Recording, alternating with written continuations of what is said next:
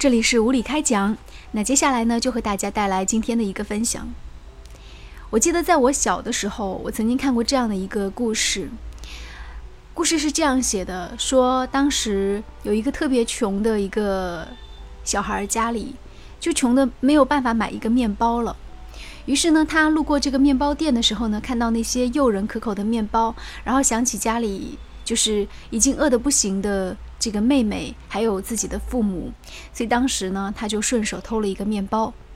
那偷面包的时候呢，刚好呢就被这个店员看到，然后通知老板，老板追出来就把这个小男孩抓了。抓到之后呢，小男孩哭的是声泪俱下。他说：“我就是希望能够拿一个面包，因为我家里面的人都快要饿死了。如果没有这个面包的话呢，他们可能会饿死。”在店主听到这番话之后呢，我记得。在印象当中，他是做了一个决定，他就把这个面包送给了这个小男孩，而且还多加了几个面包。他说：“你就把这个面包拿回去，那这个就当是免费送给他们了。但是呢，你要保证在未来的日子里呢，就不要再用偷盗这样的方式去获取粮食。你需要什么可以来，呃，向大家求助，或者是来告诉我。然后呢，我看看能不能给你找一份工作。”随后我就记得故事当中的这个主人公，这个小男孩儿，他呢就在这个店主的这个店里就开始打工，然后呢，真的还成为一个很优秀的人，而且他们一家人也最后最终是度过了难关。我为什么今天会想这个故事呢？因为前一阵子的时候有去过一次监狱，然后在。上面是有一些这个官员，他们在声泪俱下的讲述自己过往的一些故事。我就记得有一个官员，他当时是受贿了有十多万，然后他在讲述自己故事的时候，其实一方面前面大概如果说把他的讲座分成十分钟的话，那前面的八分钟他都是在说自己的不应该和自己的这种，嗯，当时的这种举动的错误，不应该去去受贿。拿到这个钱，但最后两分钟他突然就哭了，然后整个画面都静止的感觉，因为他突然讲起他的女儿，他说他的女儿得了非常严重的病，我记得是脑瘤，那其实这是一个很难治愈的病，为了给他的女儿治病，他开始了敛财的这样一条道路，尽管一开始他就知道这是充满了风险的，是不对的，但是那个时候医院里的这个手术单，还有催款单。出现在他面前的时候，而刚好就有这样的机会可以弄到钱，那这时候他就无奈之下做出这样的决定。当然，最后他女儿的病也没有治好，他女儿最后选择了因为无法治愈，所以跳楼自杀。而这位父亲呢，也因为受贿罪被关进了监狱，结束了自己的仕途生涯。我就记得那位官员他自己在。这个陈述当中讲到，他其实还是中国特别好的大学，这个五八五幺九二幺幺这样的学校里面去毕业的，是在沿海的一所非常成功的大学。但是，他也讲到说，他自己从小到大所受到的这种教育，一直是告诉他说，不能够去受贿，然后也不能够去贪污，一定要有一颗公心去做事。在他刚入职场的时候，他一直也是这样做的，去这样去保持的。如果不是遇到自己女儿的这样大病，他不知道，也许他不会发生这样的事情。我不知道大家面对这样的事件会有什么样的态度，但是我觉得这好像是一个罗生门的问题。其实很多很多的这种金钱的索取都和这样的问题有关。我记得。在以前，就是有待过一个单位，当时单位里发生过一件类似的事情，一个非常非常有提拔可能的这样的一个非常年轻的一个科级干部。然后呢，其实在这个前进的道路上呢，他以他的雷厉风行和清风亮节而著称。但是有一天，他的女儿在大学毕业之后，突然被宣布就得了一个不治之症，很严重的一种病。那为了给他的女儿治病，他就不断的去往返于医院。在这样的情况之下，其实他也跟组织有反映，就是说他女儿的这种情况，然后也去给他女儿进行了募捐。我记得当时单位里一起集体也捐了大概有一两万块钱。但是对于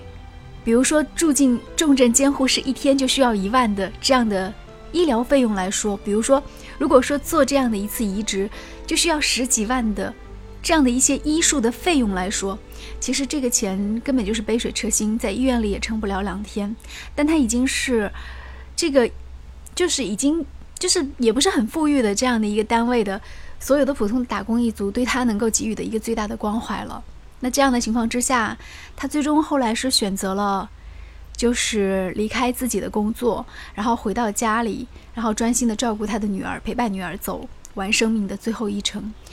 尽管他知道，如果说当时他有凑到足够的钱去给女儿去进行一些移植的手术，那女儿的生命有可能会延续更多年。但是因为没有能够凑到那笔钱，所以最后就只能走上了一条等待生命结束的路。我这时候就会在想。有时候人的一生真的是很有意思，而且也很无奈，因为我们都会面临一个共同的终点，而且我们不知道那一天什么时候会到来。关键是，有的时候，在这样一个时代当中，有时候金钱就是你的命。你在尤其得了重病的时候，有时候你有钱，你就可以去换你身体的零件，然后让你多活两年。那如果没有的话，你可能只能去面对的死亡，很孤独的。在这样的情况之下，如果有诱惑去诱惑你的话，你会怎么样选择呢？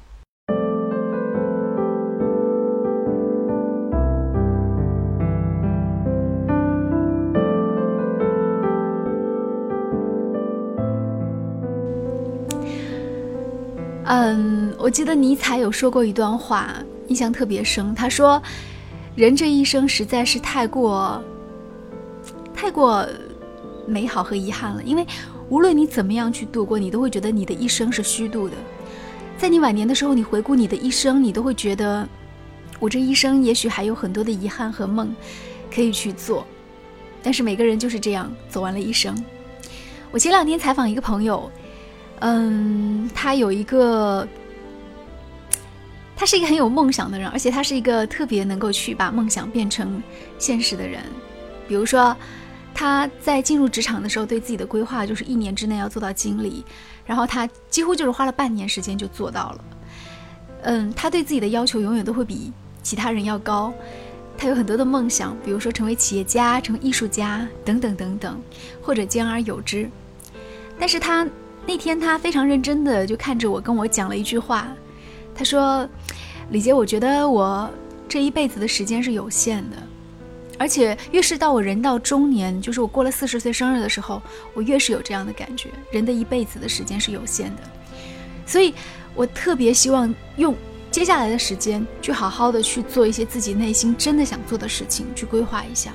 我不希望在一些无关的事情上去浪费我的时间，因为人生真的很有限。所以他他跟我讲，他有一个习惯很有意思，他就是，比如说参加一些这种朋友聚会啊。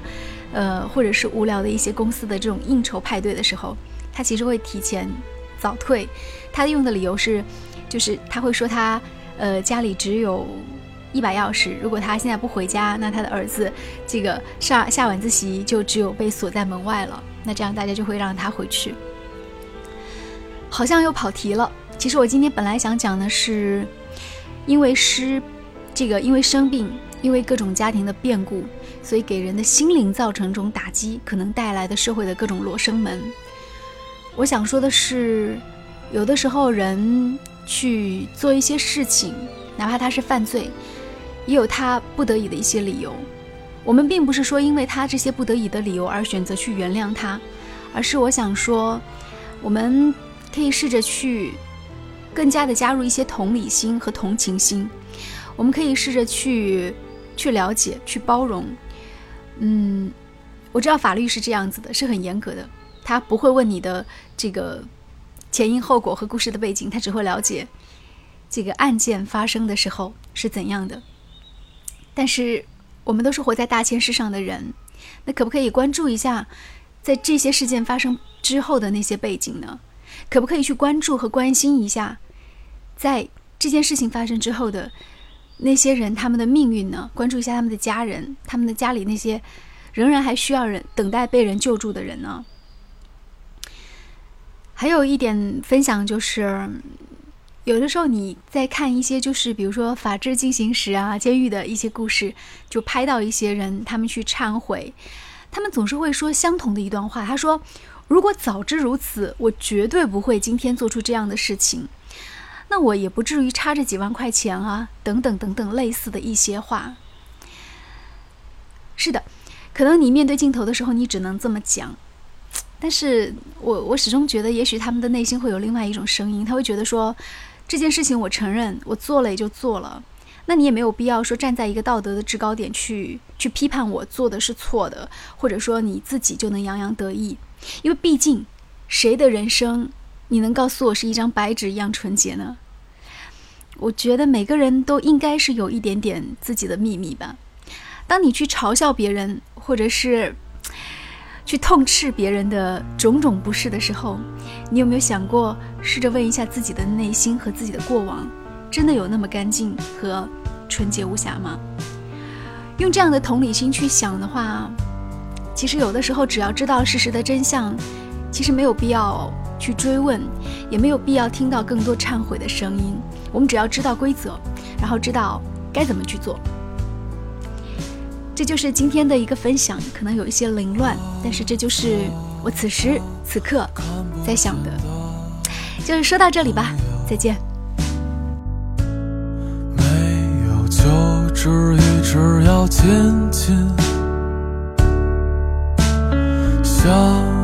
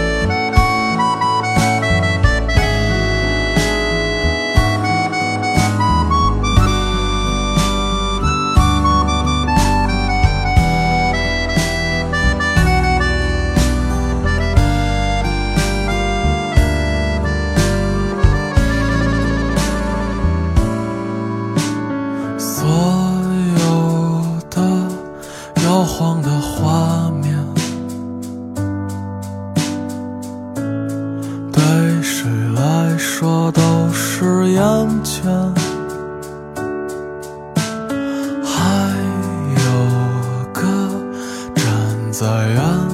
地的人。